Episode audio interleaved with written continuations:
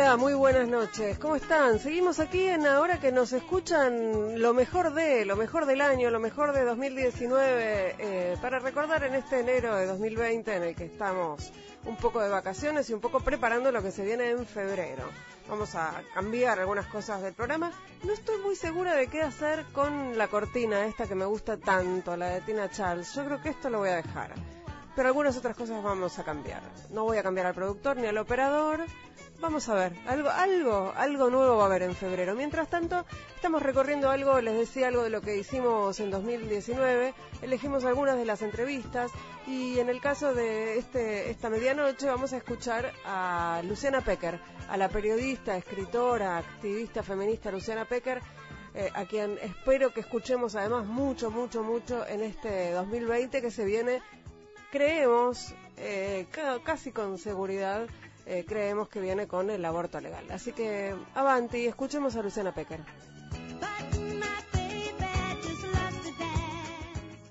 Ni ayer ni mañana. Es hoy, es hoy. Es ahora que nos escuchan. Con Ingrid Beck. Hasta la una.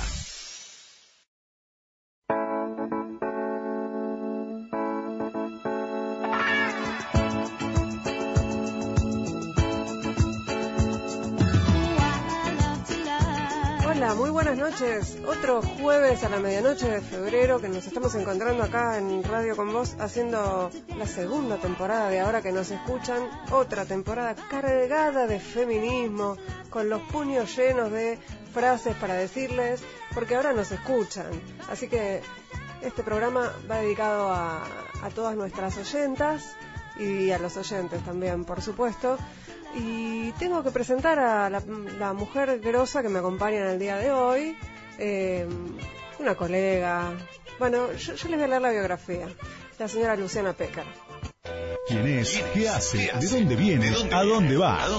Ahora, ficha técnica de la entrevistada de hoy. Luciana Pecker tiene entrada en Wikipedia y esa entrada dice, Luciana Pecker, 28 de diciembre de 1973, es una periodista argentina especializada en género. Desde 1998 forma parte del equipo del suplemento semanal Las 12 del periódico nacional argentino Página 12. Es columnista de género en Radio Nacional y forma parte del colectivo Ni Una Menos. Tiene más de 20 años de trayectoria en periodismo de género. Ha trabajado en los canales de la televisión argentina Canal 26 y CN23 y como columnista en la revista Anfibia, La Marea, Caras y Caretas 23, Crítica de la Argentina, entre otros medios. En 2017 publicó el libro La Revolución de las Mujeres no era una píldora. Tiene una, una, una entrada que es activista pro aborto, entre paréntesis pro elección, que dice, el 24 de abril de 2018, Luciana Pecker asistió a la quinta jornada de debate por la legalización del aborto en la Argentina en el quinto plenario de comisiones del Congreso de la Nación, manifestando su posición a favor del aborto, manifestando lo siguiente. Hay que editar acá un poquito.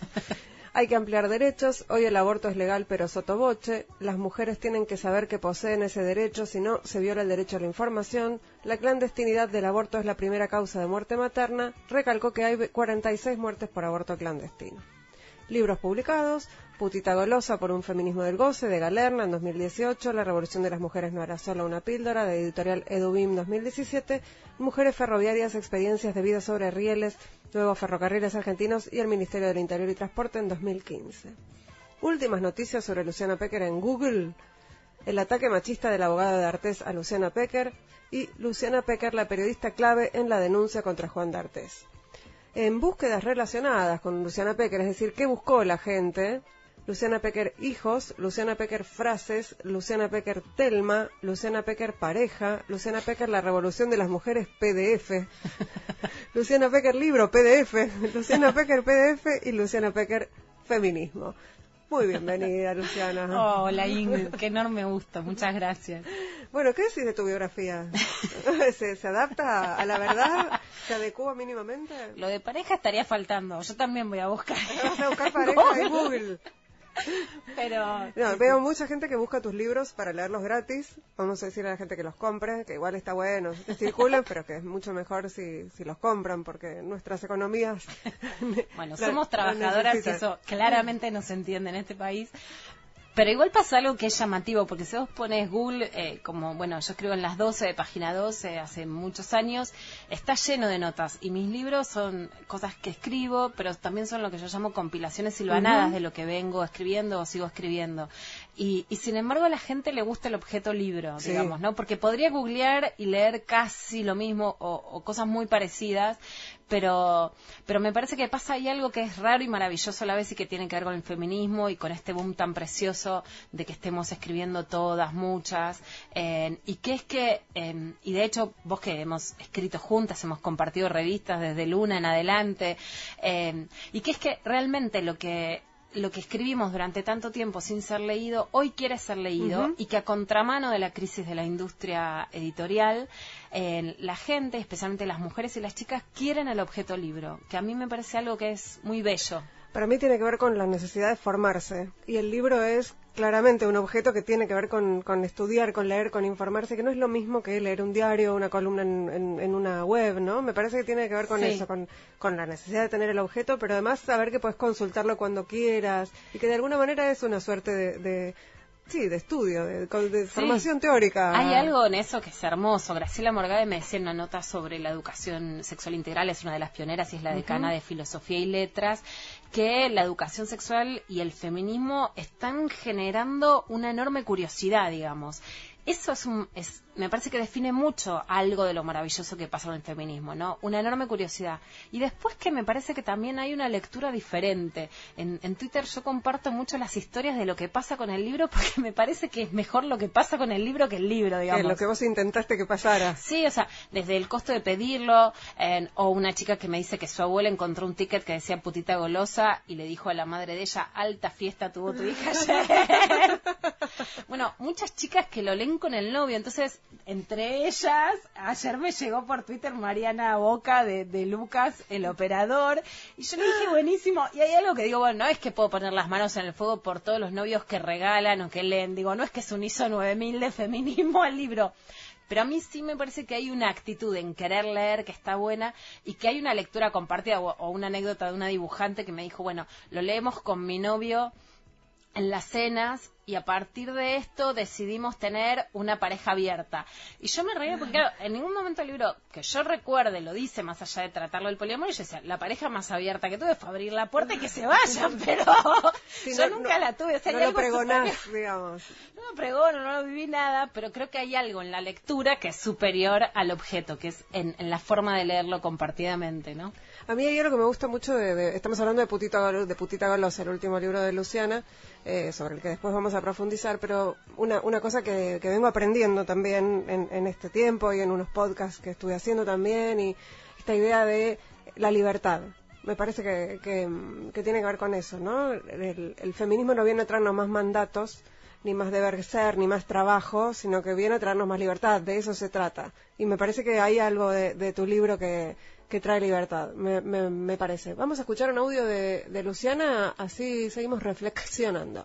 Para mí mi feminismo y mi periodismo es un feminismo y un periodismo poner el cuerpo, me hago cargo de eso y lo pongo, estoy, voy, vengo, viajo, laburo, intento disfrutar, me hago cargo también de un cuerpo que no es hegemónico y también quiero dejar de pagar precios, no quiero que el cuerpo goce más en lo personal y en lo político, no, no, o sea, no quiero hacer una oda en momentos como estos que son muy difíciles y una revancha fascista difícil y, una, y de muchas venganzas también de varones en diferentes lados.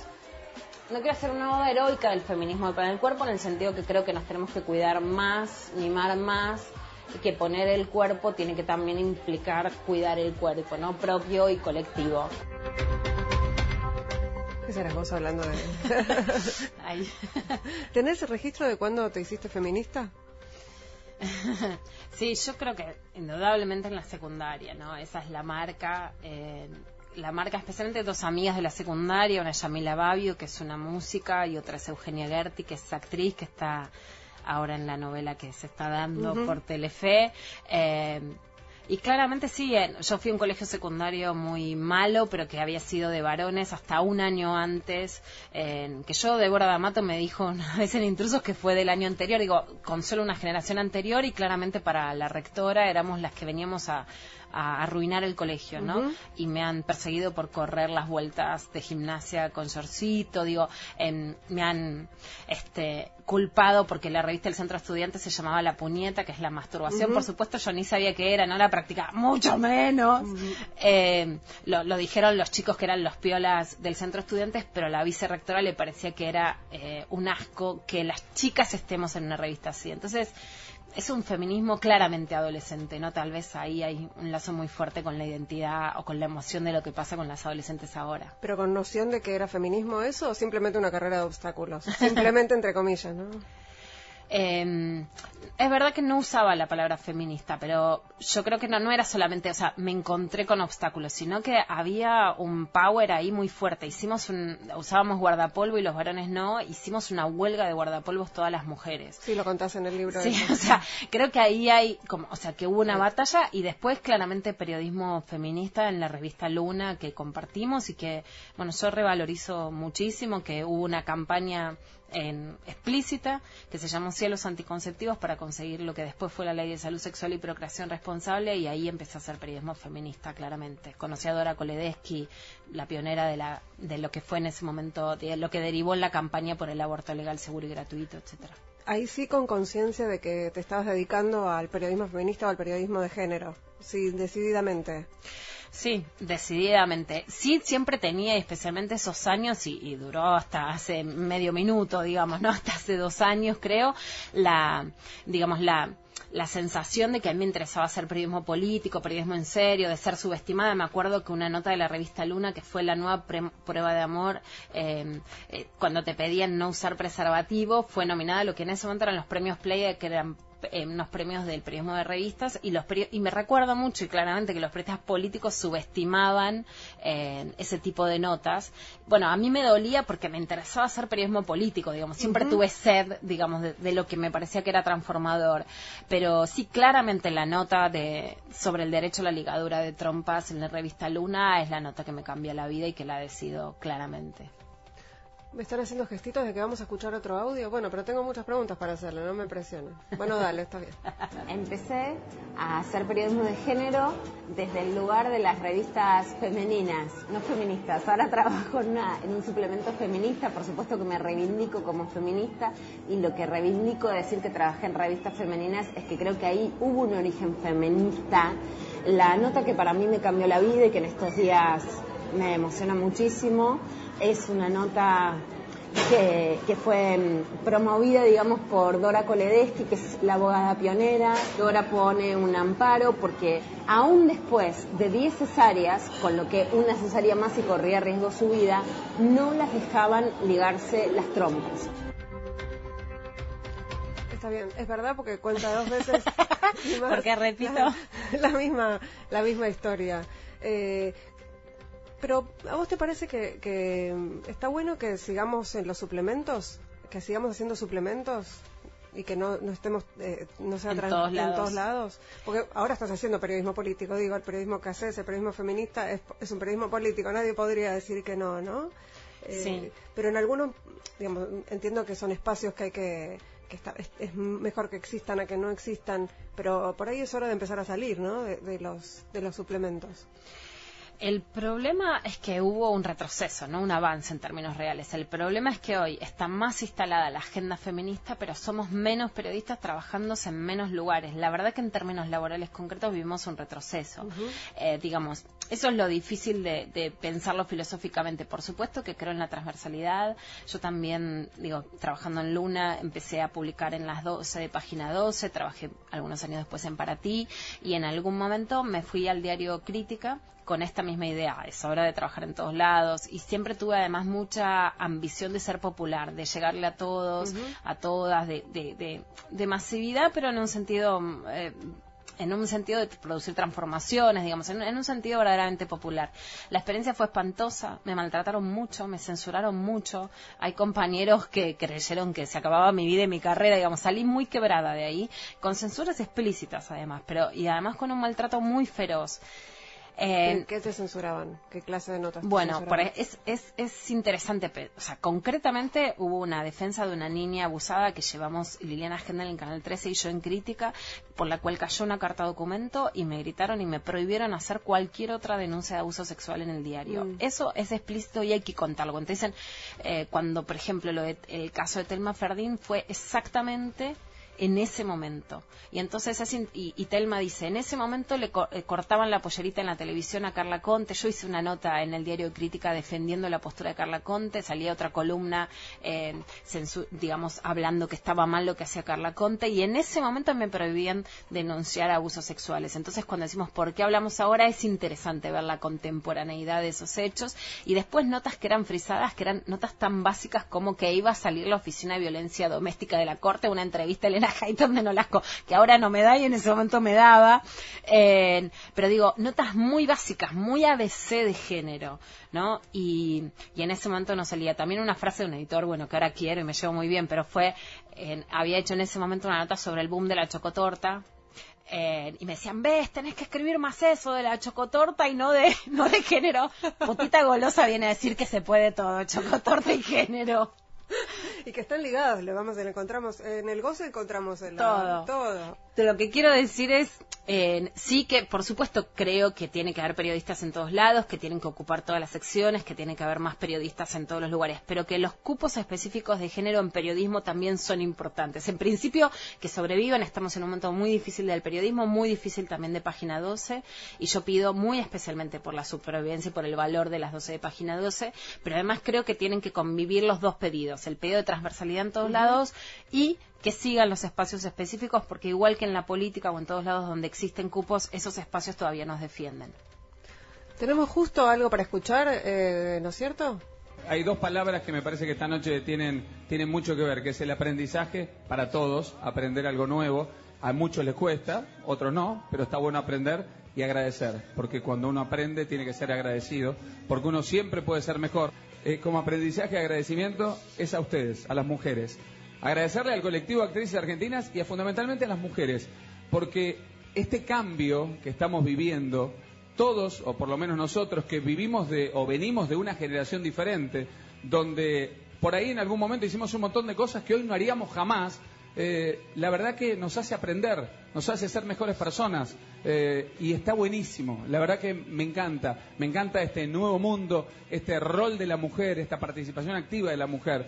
Y nosotros día a día intentamos hacer un montón de cambios. Y este año hemos hecho un montón de cambios y que lo diga una persona como vos, que estás acá, y una mujer eh, importante, porque sos una mujer que, tiene activa participación en todos los movimientos de, la mujer para eh, la igualdad, el empoderamiento de la mujer y un montón de cosas más, nos encanta. Y aprendemos y le decimos gracias. Bueno, nada, Marcelo Tirelli hablando con Jimena Barón. Eh, yo no había escuchado estas declaraciones de él. Me parece importante, ¿no? Que tipos como él hagan este tipo de manifestaciones en la televisión abierta en programas tan tan populares. No sé, ¿vos eso lo, vos lo condenás o, te parece, o te parece un paso adelante? Me gustaría eh, apostar a que digas qué pienso, pues estoy segura que vas a acertar. a ver si adivinas qué pienso. No, no, no, no, esto es una entrevista. eh, no, la verdad es que me emociona y me parece que está bueno. Que no quiere decir que eso borre lo que hizo anteriormente, ni que, ni que pongamos las manos en el fuego. Las mujeres sabemos que ponemos las manos en el fuego y salimos quemadas de casi todos lados. Ha pasado ni una menos con la foto de las personas, con las personas de los varones, digo, con, con las fotos, con los carteles, etcétera. Em, sí me pasa algo muy claramente, que yo, yo quiero transformar y entonces que haya transformaciones a mí me importa, me sirve, es lo que quiero, digamos. A mí no me interesa, eh, hace muchos años que lo digo, varones impolutos, me interesa la posibilidad de transformar, me parece que Tinelli cambie de discurso, es muy importante, que además eh, el feminismo tiene que entender algo que creo que hoy todavía no se está entendiendo y es que estamos, hoy el feminismo es el gran contrincante del fascismo. Entonces, perfectamente se puede tener un discurso como Bolsonaro o como Alfredo casero que dice que es lo mismo eh, violar que hacer una denuncia por violación. O sea, hoy se pueden decir barbaridades. Entonces, no es que es lo mismo quien no dice barbaridades y el discurso de estamos aprendiendo, gracias, disculpas, no hacemos lo mismo que antes, a mí me parece que es un buen discurso. Si no, es criticar para que las cosas cambien y cuando las cosas cambian te parece poco. Yo creo que, que tenemos que hacernos cargo de nuestros fracasos como momento político y también de nuestras victorias. Que Tinelli diga esto es una victoria del feminismo. Después se puede exigir más, mirar el pasado, revisar responsabilidades, entender una línea histórica. Digo, entiendo, hay una complejidad de los discursos, pero que Tinelli deje de cortar una pollera sin consentimiento a su ex mujer Paula Robles y a Carla Conte y que hoy diga, gracias a las mujeres estamos escuchando, estamos cambiando, es una victoria. Sí, estoy eh, absolutamente de acuerdo. Creo que la parte más preocupante del tratamiento mediático es sobre las adolescentes. Un informe que acaba de publicar ELA de un monitoreo de medios en relación a la violencia de género muestra que la televisión y los medios gráficos también solo muestran a las adolescentes cuando son víctimas de violaciones o de femicidios. Hay muy poco lugar para mostrar otras voces de adolescentes e incluso otros niveles de violencia que nos lleguen a esa violencia extrema. Y cuando las muestran en general es para sobre lo que ellas hicieron mal o lo que sus madres y padres hicieron mal en dejarlas. Viajar, estudiar, viajar sin su familia, viajar de mochileras, ir a la playa a leer un libro, ir a un boliche, ir a la escuela, dejar de ir a la escuela, volver con una mochila, salir a la noche. Se asusta todo el tiempo a las adolescentes, no se las protege, se les estigmatiza absolutamente y se les cortan las alas sin protección y ni siquiera con la empatía sensible de decir vamos a protegerlas o las que murieron y fueron asesinadas necesitan justicia y reivindicarlas sin volverlas ni ángeles ni demonios. No necesitamos que sean heroínas para que tengan derecho a vivir. Bueno, vos eh, sos la, creadora de, la frase la revolución de las hijas eh, y tiene que ver con, me parece, con, el avance, con, el avance de, los feminismos eh, y, la integración de las adolescentes y de los adolescentes también y de les adolescentes. Estoy vieja, me cuesta. y no, pensaba en relación con eso a mí la frase la revolución de las hijas me gusta mucho, pero a veces me siento un poco invisible en esa revolución, porque las veo, digamos, las veo a la vanguardia en la calle poniendo el cuerpo, pero hay como una línea histórica que no sé si queda tan clara. ¿Vos cómo lo ves? Sí. Eh, ¿No es cierto, bueno, que la, la, frase la dije en el Congreso y que muchas adultas sintieron como que era darle todo el protagonismo de la lucha a, digamos, a las más jóvenes y que era una frase que, digamos, que le quitaba protagonismo a las adultas. Yo no la veo así, todo lo contrario, estoy escribiendo un libro sobre la revolución de las hijas y me interesa, y para mí de las hijas, por supuesto, no hablo solo de las hijas personales, aunque sí, también, digamos, tiene que ver con, mi lugar como madre más concreto. Yo acompañé como mamá del Pellegrini la lucha en particular de Ofelia y la verdad que muy codo hay una foto de, Ofelia muy chiquita conmigo al lado leyendo el manual de ESI para ver eh, cómo, qué argumentos sacábamos que, que la sacó Constanza Niscóbolos que me conmueve mucho eh, tuve amenazas, sí se denuncia en ese momento, en ese proceso. Entonces, cuando hablé de la revolución de las hijas, la verdad es que lo, hablé, lo, dije como una situación muy literal, digamos, ¿no? De, de, un empoderamiento que yo creo que no es casual, que son las hijas de Ni Una Menos, que son las hijas de la educación sexual integral, que falta aplicar, pero que entró a las escuelas, que son las hijas del feminismo. Entonces, digamos, me parece que se enmarca un fenómeno político que no tiene parangón en ningún otro lugar del mundo y que es un protagonismo sub-18 en la política, que a la vez por, la falta de representación política de ese sector etario, eh, genera un, desafío político nuevo. Pero justamente que sean hijas, es que son hijas de sus madres, digamos. Y digo, de sus madres en el sentido más, más lineal, porque sí creo que hubo un feminismo que en el que la, vida privada y la vida maternal estaba más diferenciada, eh, digamos, eh, eh, era menos plasmable lo que pensaban ellas en sus hijos que ahora, ¿no? Que la interpelación es más directa y, y, sabes que es así. y por otro lado, de las madres en un sentido político y colectivo tanto de las madres y abuelas de Plaza de Mayo, yo creo que hay una línea realmente directa, ¿no? Entre usted sabe dónde están sus hijos, que le, achacaba la dictadura militar a las madres eh, de Plaza de Mayo, como en la idea de Clarín de decir, este, que, que de hecho la nota la, la, vi de, tu propio Twitter, Ingrid, está, la digamos, en, durante enero, eh, de decir a la madre, de una adolescente violada en Miramar, que la adolescente no debió estar allí, entonces de culpabilizarla. Usted sabe dónde estaba su hija ahora, por qué estaba en una carpa en la que no debió estar allí. Entonces yo creo que no invisibiliza el protagonismo de las adultas, de las de mediana edad, de las pioneras, sino que sí genera una línea histórica en un protagonismo que, bueno, que hoy este, se ve de una manera que sí es lo que me parece que lo hace irrefrenable, ¿no?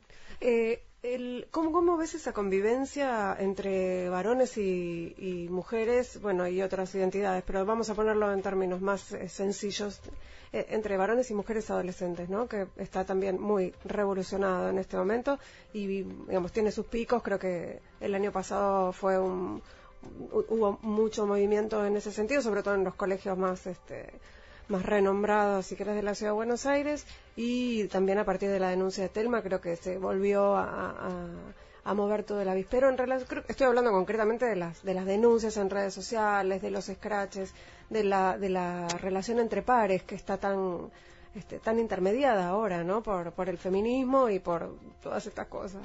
Sí.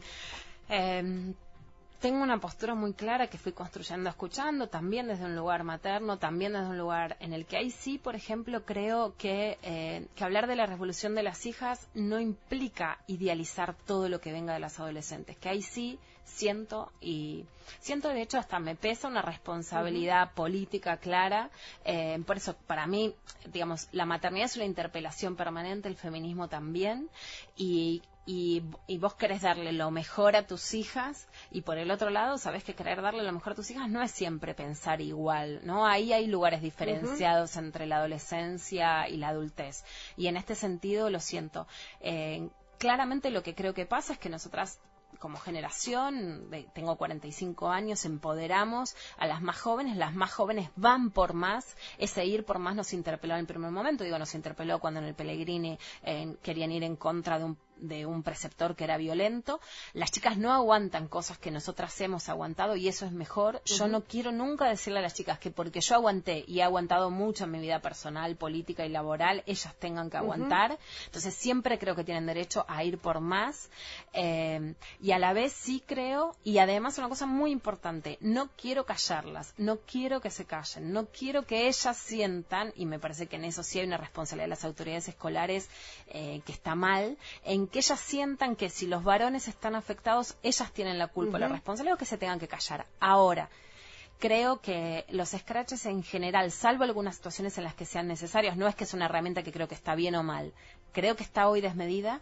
Y sí lo que creo y me pronuncio ya claramente en contra es de los linchamientos, ¿no? La palabra para mí clave que hoy hay que frenar con responsabilidad adulta son los linchamientos sociales, mucho más entre adolescentes, porque son menores, porque no lo creí nunca con los pibes chorros que podemos que tengo identificadas notas de luna y no lo creo ahora que se propone la baja de la, de la, inimputabilidad, porque no creo en los linchamientos ni en el gatillo fácil y porque además en la adolescencia el Estado tiene todavía una capacidad de intervención a través de la escuela. Entonces creo claramente en la transformación, o sea, de los relatos de las chicas, por supuesto hay situaciones menores, no me gusta que a todos se les llame abuso, eso sí es algo que critico. No creo que todo sea un abuso, porque justamente quienes peleamos en contra de los abusos sexuales, el abuso sexual tiene una entidad que se va a terminar diluyendo si a todo le ponemos la misma palabra y la misma categoría.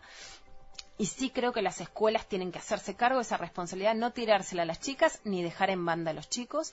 Tienen que haber talleres para varones, concretamente, en donde algunas conductas que las chicas marcan eh, y que tienen derecho a marcar sean reversibles, en donde no se los condene. Y sí, obviamente, me produce mucha angustia que haya pibes tan angustiados, que haya varones angustiados, que haya varones eh, que, que se sientan excluidos. Y ahí creo que la responsabilidad tiene que ser pública de las escuelas y que, y que hay hay que buscar y que también tiene que ser del feminismo. Yo tomo en esto mi, mi guante, me siento también responsable y creo que hay que hacer un feminismo que le dé un lugar hoy a los varones. Vamos a la tanda y ya volvemos, seguimos charlando aquí en Ahora que nos escuchan con Luciana Pequer, no se vayan. Ahora que nos escuchan, con Ingrid Beck, hasta la una.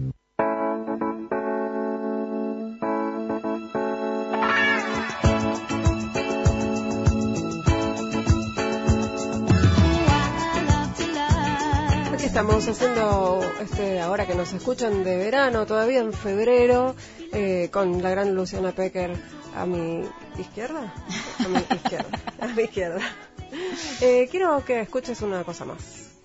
Si vos partís de lugares diferentes, lo que tiene que hacer el, el, feminismo y la diversidad sexual es hacerte pie para que llegues al mismo lugar. Sin ese piecito, no es cierto que llegamos al mismo lugar. Y en ese sentido, la televisión sí tuvo antecedentes que están buenos. En los Roland, por ejemplo, sí. acuérdense como el romance eh, que estaba, digamos, preparado por la productora era el de Andrés Frigerio. Y termina tomando lugar el de, el de, el de Florencia claro. eh, con, con Miguel Ángel En un rato va a ser Florencia. Ahí, ¿No? bueno, sí, Oye, sí. un ratito lo vamos a terminar. Bueno, para mí ahí está bueno el día que, que, Florencia muestra su DNI en Telefe al mediodía, digamos, ¿no? Después se la puede discutir un montón de cosas, pero a mí hay, hay algo que sí dice, eh, por ejemplo, Carolina Justo Mollurser, que es una investigadora sobre la televisión, que para mí es muy interesante. El matrimonio igualitario, mi punto de vista es que se aprueba en la Argentina en gran parte en ese desempate que se necesita último momento, gracias a la televisión. Y ahí sí, gracias. Para mí, por ejemplo, Pepito Cibrián leyendo el poema en lo de Susana hace sí. la diferencia. Y si me preguntas por qué pasa algo en la Argentina que no pasa en ningún lugar del mundo, que es que no hay aborto legal, seguro y gratuito, y hay matrimonio igualitario, es porque la televisión y los Star System apoyaron el matrimonio igualitario algo que no pasa. O sea, no la pasa televisión, con el aborto. No, la televisión es más machista que homofóbica. Y ahí empezó también, ¿no? Te estábamos mirando en ese momento. Fue, fue, fue, fue bisagra, ¿no? Esa participación tuya en Intrusos y, y un poco el, el, compromiso de Real en relación con el tema, ¿vos, vos crees para la, la, la, discusión pública sobre, sobre la legalización del aborto? Yo creo que sí, ya te respondo. Porque ya te pregunté una. Claro.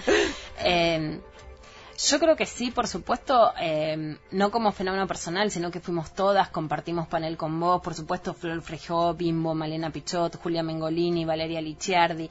Creo que lo que fue bisagra es que, digamos, justamente era eh, el día después de los Golden Globes en Estados Unidos, uh -huh. que fue bisagra el, el, del año pasado, el del 2018, en contra de los abusos sexuales, va Cacho Castaña y dice en la televisión que las mujeres violadas se relajen y gocen. Ahí, Real un poco lo que hace, me parece que es algo que estaba a la vista, pero que nadie tomaba, que es que la televisión estaba perimida. Y da un espacio, que el tema fue, yo creo, lo mismo que pasó en el feminismo, es que no fue una voz, sino muchas, continuadas, con tiempo para hablar, sin trampas en ese momento, en horario central y en un programa popular. Entonces, y, y con mujeres que estábamos ahí, que no, no estábamos viendo si nos acomodábamos, si conseguíamos un... Digo, dispuestas a decirlo todo, uh -huh. porque ya no medimos, digamos, no, no, no eran voces medidas. Y yo creo que eso realmente sí generó un combo, ¿no? Porque... Eh, hay como un momento en el que, por un lado, las redes sociales son las que te pueden garantizar, y esto con la experiencia de Una Menos, de la que vos fuiste tan partícipe, eh, claramente lo demuestra, una enorme masividad y consenso social, pero la televisión sigue llegando, por un lado, a, la, a lo masivo, a lo popular, y por otro lado, claramente al poder. Uh -huh. Entonces ese espacio se abrió. No creo que sea casual que en el momento clave de la votación de, del aborto, cuando llega al Senado, después de la última semana de diputados, fuimos prohibidas en la televisión, en la misma televisión que nos había abierto las puertas, ¿no? Porque así como decimos una cosa, decimos la otra. Sí, sí, sí, se bajó línea en casi todos los canales. De que se no bajó línea, sí, yo creo que por llamado directo del Vaticano a ese nivel, ¿no? Yo creo que, entonces, es importante entender la importancia de la televisión para pelearla y también porque cuando después, digamos, a fines del 2018, volvemos a pelear contra la televisión en el sentido de mostrar cómo la televisión encubre abusos sexuales, etcétera, sí, todavía tenemos una disputa de poder con la televisión que, que ojalá ganemos. Y para mí ese ejemplo es lo que demuestra que cuando se abren las compuertas pasan cosas buenas.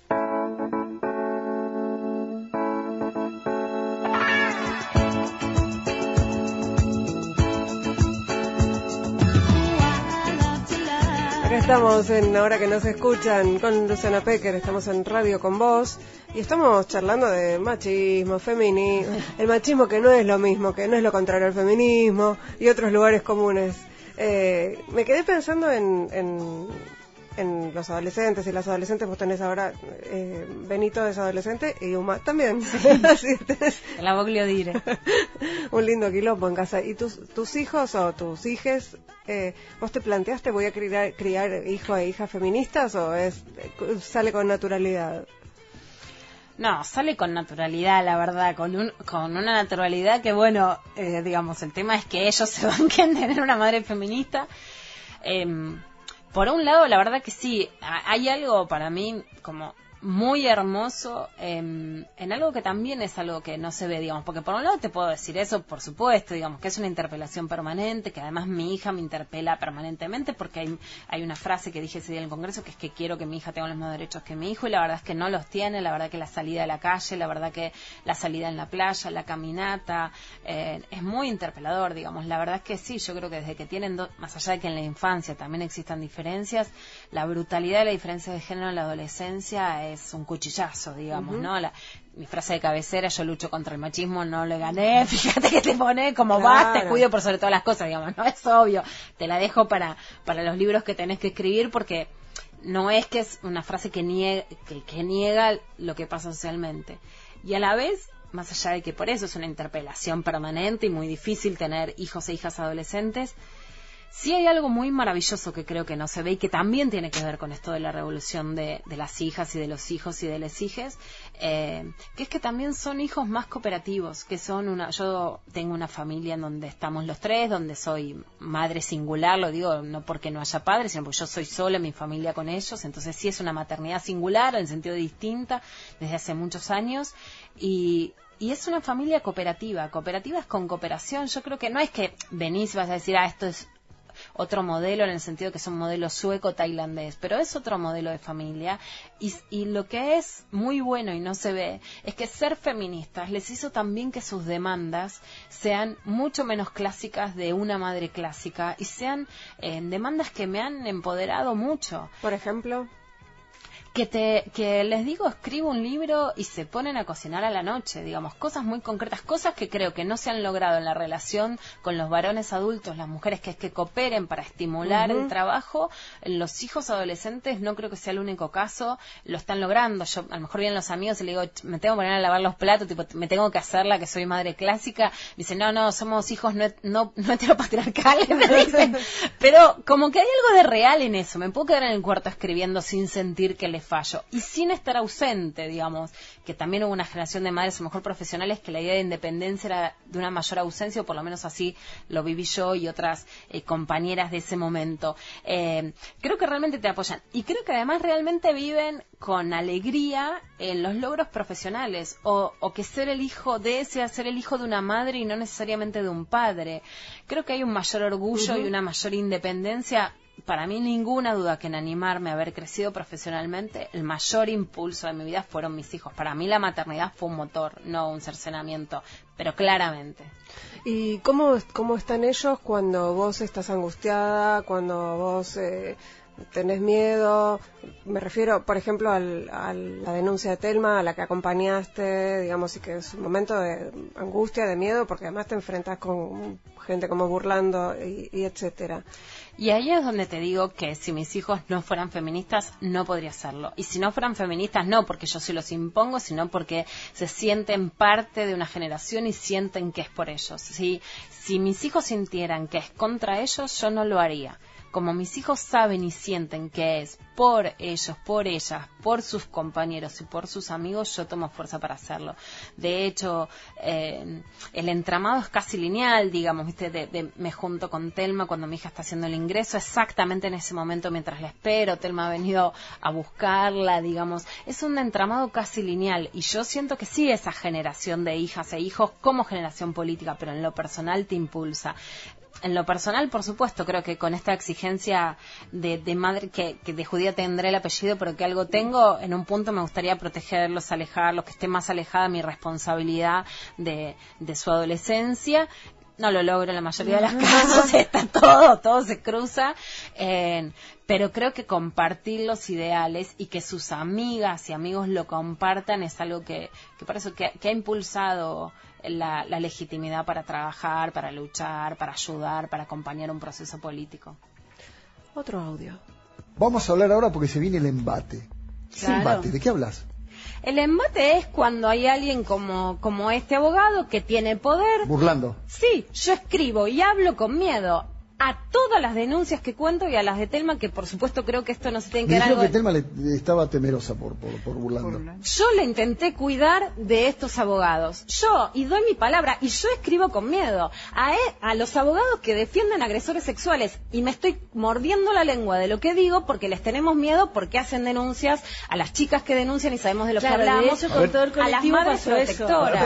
Está, está, burlando escuchando, está burlando escuchando. Eh, bueno, a mí me gustaría que no defienda más abusadores sexuales. Ahí lo tenés. a mí me gustaría que no lo defienda más. Eh, Luciana Pecker es la que está hablando, está contando esto. Primero, gracias por el móvil.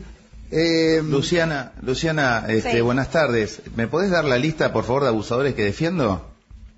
Yo Porque si hablas con tanta propiedad y con tanta autoridad, por lo menos decime a quién defiendo como abusador. Vos sabés que el, el, juicio que le hicieron, por ejemplo, a Carlos Rivero lo hizo una mujer, no lo hizo un hombre, no lo hizo burlando. Me parece muy mal que Ana Rosenfeld haya iniciado ese juicio. Me parece muy bien que se haya bajado y no porque no crea no porque no crea, por supuesto, en la legítima defensa o en el derecho a la defensa de cualquier imputado en cualquier delito, pero sí porque hay abogados con poder que intimidan. En los abusadores no. A mí me intimidas.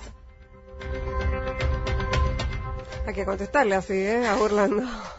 así lo pago. Así, así las redes me estallan de de defensor, de fans de Burlando, que no les creo que sean muy naturales. O sea, quiero decir que hay sí que hay un precio que pagar por esas cosas. La verdad que ese día no sabía que estaba burlando del otro lado. Fueron como muchos meses de, creer que, la denuncia de Telma tenía que estar eh, contenida en una denuncia judicial porque sabía que nos enfrentábamos a un abogado con poder, con dinero y que había querellado a tres mujeres, a Calu Rivero, a, digamos, él o, Ana Rosenfeld, digamos, pero que D'Artés había querellado, pero también estaba burlando y la verdad que que yo decía su nombre, ¿no? Este, bueno, enfrente está burlando.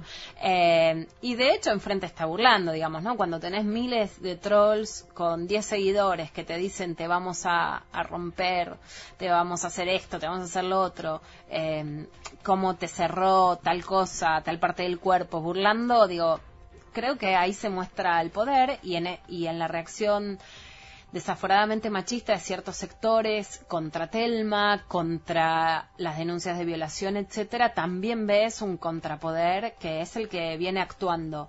Eh, por un lado, en contra de, las denuncias de abuso sexual, muy especialmente en contra de las madres protectoras, que son quienes han denunciado abuso sexual a sus hijos, especialmente de parte de progenitores, o, pero de sectores de poder. Y por otro lado, sí, de, un grupo, digamos, neofascista muy consolidado, que además se ha rearmado después de lograr derrotar el aborto legal en la Argentina, que es un grupo global, antiderechos, y que va por hacer retroceder los derechos sexuales y reproductivos y por hacer retroceder muy puntualmente eh, las leyes de violencia de género en Argentina y en el mundo. Eh, yo creo que estos grupos antiderechos van a, van a empeorar, digamos, se van a organizar mejor y que eh, la campaña electoral va a ser brutal y que, como vos decías antes, ahí está claro quién es el enemigo. Vos compartís esta idea de que mm, esto va a ser cada vez peor y yo no sé si nosotras estamos preparadas para resistir. Sí, yo creo, e igual que vos, que esto va a ser cada vez peor, que son grupos neofascistas muy preparados, que además haber ganado eh, la posibilidad de derrotar el aborto legal en el Senado, los rearmó, los unió, los organizó económicamente, que el feminismo en la Argentina es un movimiento espontáneo, autónomo, hermoso, masivo, pero que no está preparado para esto, que además no todas están leyendo que el enemigo es el fascismo. Hay, digamos, hay más ensañamiento con quienes están más cerca que con quienes están más lejos. Es un feminismo que no tiene buenas redes de cuidado hoy, en donde necesitamos estar más cuidadas. En algunos casos quienes ponemos el cuerpo, pero todas tiene que haber mayor red y tiene que haber conciencia política de que el enemigo hoy es el fascismo. Eh, no hacerle el juego, no hacerle el juego implica muchas cosas, desde no hacer linchamientos, que no todos los varones son iguales, que es un movimiento político que necesita incluir a los varones, que necesitamos cuidarnos más, que necesitamos bajar las internas, que necesitamos no ser crueles con nosotras mismas, que hay que mirar lo que ponemos porque hay que defender a la otra. Digo, una, que hay que tener mayores redes institucionales, más abogadas, que hay que tener más cuidado con la represión, digo, implica algunas medidas concretas eh, que que parten de una mirada política muy clara. Hoy el enemigo del fascismo es el feminismo y el feminismo es el único enemigo del fascismo. No soy una actriz que trabajó promoviendo el porno soft en la Argentina, en la Argentina, para que las chicas tengan sexo sin cuidarse. No escucho, no, el porno soft, el porno soft, como toda la farándula argentina y en la doble moral. En la Argentina, en Rosario. No, yo no, tengo doble moral. ¿Sabes qué? Para uno estar parado, yo te voy a decir algo, para uno estar parado defendiendo la vida, lo primero que tiene que tener es amor y predicar en su vida la realidad. Esto es lo que tienen ustedes las abortistas. Son agresivas, no hace falta ser agresivo, no hace falta. ser agresivo. Quien tiene la verdad no grita, quien tiene la verdad habla y quien no tiene la verdad grita. No hace falta. Yo escribo hace 20 años con estadísticas de salud pública. En Uruguay no ha muerto una sola mujer desde que el aborto es legal. Bueno, estabas ahí eh, en un duelo con, con Gisela Barreto, uno de estos personajes que, que surgen como vocera de, de los antiderechos, eh, que como vos decís, tiene, todos tenemos un pasado, una historia, pero ella muy vinculada además con cosas que poco, poco que ver tienen con el, con el feminismo, ¿no? Sí, más que nada, mira, en, nosotras nos habíamos juntado con vos particularmente, faltaban muy pocos días para una semana apenas para, digo, cuando fue esta nota, para el debate de, la Cámara de Diputados, nos juntamos nosotras un lunes, que me acuerdo muy bien, porque hicimos un análisis de, eh, bueno, hasta ese momento el feminismo había jugado limpio, como no cuestión de argumentos, y en ese momento se habían terminado los argumentos. De hecho, decíamos, la televisión nos abrió las puertas en esas semanas claves, ninguno de los programas que nos invitaron antes o después nos invitaron a participar. Claramente, pedí por favor favor que me inviten. O sea, hay programas que me habían invitado antes y después, como Intratables en América, que nunca había querido ir y que dije, bueno, ahora hay que pelear, peleamos, porque estábamos frente a una decisión trascendental y queríamos dejarlo todo. Me invitan un martes al canal de la ciudad, la verdad que yo creí que era un programa solamente para hablar, y en, enfrente en el móvil estaba Gisela Barreto. Si en ese momento que es bueno, hay barros, faltan cinco días para votar el aborto legal, nos tiramos y nos embarramos. Y sí, Gisela Barreto me parece emblemática de, de una pata, igual que Amalia Baranata, de la Alianza Neoconservadora, que son mujeres muy mediáticas, dispuestas a pelear con todo, que vienen de un pasado esto, porno soft, eh, o, de, o de tener conductas sexuales. A ver, yo se las reprocho no, no se las reprocho. ¿Está mal que hayan sido actrices, que hayan mostrado el cuerpo, que hayan llegado por sus conductas sexuales? No, nunca lo voy a decir de una mujer. Ahora, el feminismo ahí tampoco puede pecar de inocencia política. Sí es un peligro que quienes ocupan lugares por mostrar el cuerpo o tener conductas sexuales terminen siendo las verdugas de las adolescentes a las que, por ejemplo, Amalia Granata le dice, ahora anda y abrí las piernitas, que pueden morir por la clandestinidad del aborto o que pueden seguir siendo abusadas porque claramente este mismo sector y las mismas personajes son las que ahora han defendido a quienes son acusados o, ninguneado las denuncias. Entonces ahí sí eh, creo que hay que subir la vara de la de, la mirada política y entender que hay una doble moral que es muy funcional a la derecha y que entonces dice, si no sos sexuada, no mostrás el lomo, no, te, no haces determinadas conductas sexuales como hacer sexo oral, porque no tengo miedo de ser explícita, no vas a llegar a ningún lado. Ahora, si lo haces por placer, morite o podés ser violada. Ese discurso es muy claro y ante ese discurso no se puede ser complaciente, porque entonces te gana el enemigo. No es que sos complaciente, sos sorora. Y ahí no se puede pecar de inocente.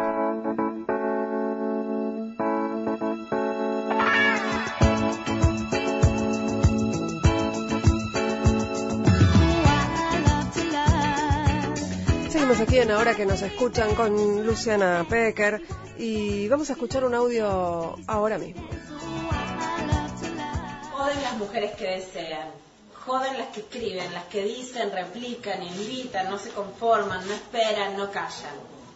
Joden las mujeres que ganan y las que pierden y se levantan. Joden las que gustan y las que no quieren gustar. Joden las que bailan sin ser cabeceadas y las que invitan a bailar. Joden las que no son jodidas y con las que no se jode.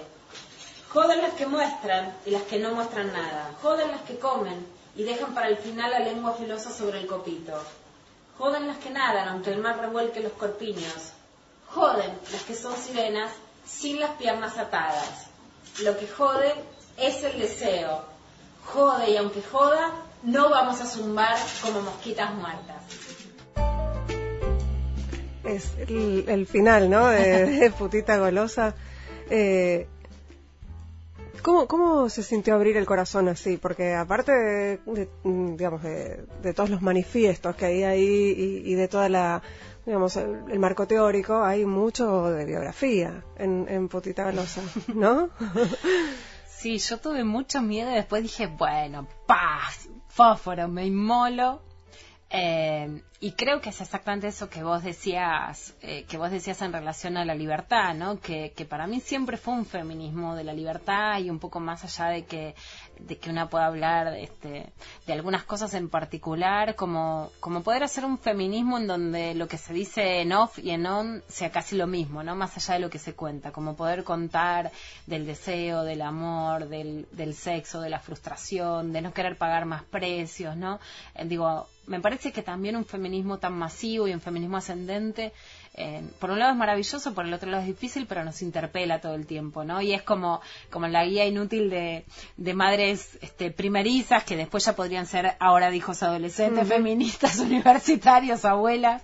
Eh, que es como algo de, de, bueno, digamos verdades, digamos, comprendámonos, ¿no? Esto, que, que, el feminismo no sea un mandato, sino un lugar donde, donde realmente podemos poner el cuerpo y el corazón, ¿no? Y hay mucho yo creo que, que lo que más pasó con el libro, que es un fenómeno aparte del libro, y más allá de que habla de muchos otros temas, que lo que más llegó es poder hablar del amor, ¿no? Como un feminismo que pueda hablar del amor, que pueda hablar del deseo de amor, más allá de la crítica al amor romántico hegemónico, al machismo, etcétera, poder entender que sí, que una revolución generó crujido, yo creo que hay varones en el caso del deseo heterosexual, que por supuesto no es el único por suerte, pero que todavía sigue, eh, que, que sí, que se han ido para atrás, que no saben dónde ponerse, que hay formas de venganza, que no son equiparables a la violencia, que yo no llamo como violencia ni quiero llamarlas, eh, pero que sí son de estratos y que sí duelen, ¿no? Y que ahí hay algo que está sobre la mesa, por eso que no es lo que escribe el libro, sino lo que me parece lo que permite hablar entre amigas, lo que permite decirle en muchos casos al novio, al chongo, a quien sea, eh, y que permite, bueno, poder, poder comprendernos, ¿no? Que es la, la, primera letra del, del, feminismo y poder entender que parte de lo que queremos sigue siendo algo que, que no es necesariamente o totalmente racional y que es querer, ser queridas, desear, ser deseadas, gozar, ser gozadas. Nos vamos. Bueno, pero quedó perfecto el cierre. Yo no tengo nada más para agregar. Muchas gracias, Luciana, por haber estado acá. Un gustazo, Ingrid. Muchas gracias. Nos vamos hasta el próximo jueves a la medianoche aquí en Radio con Vos.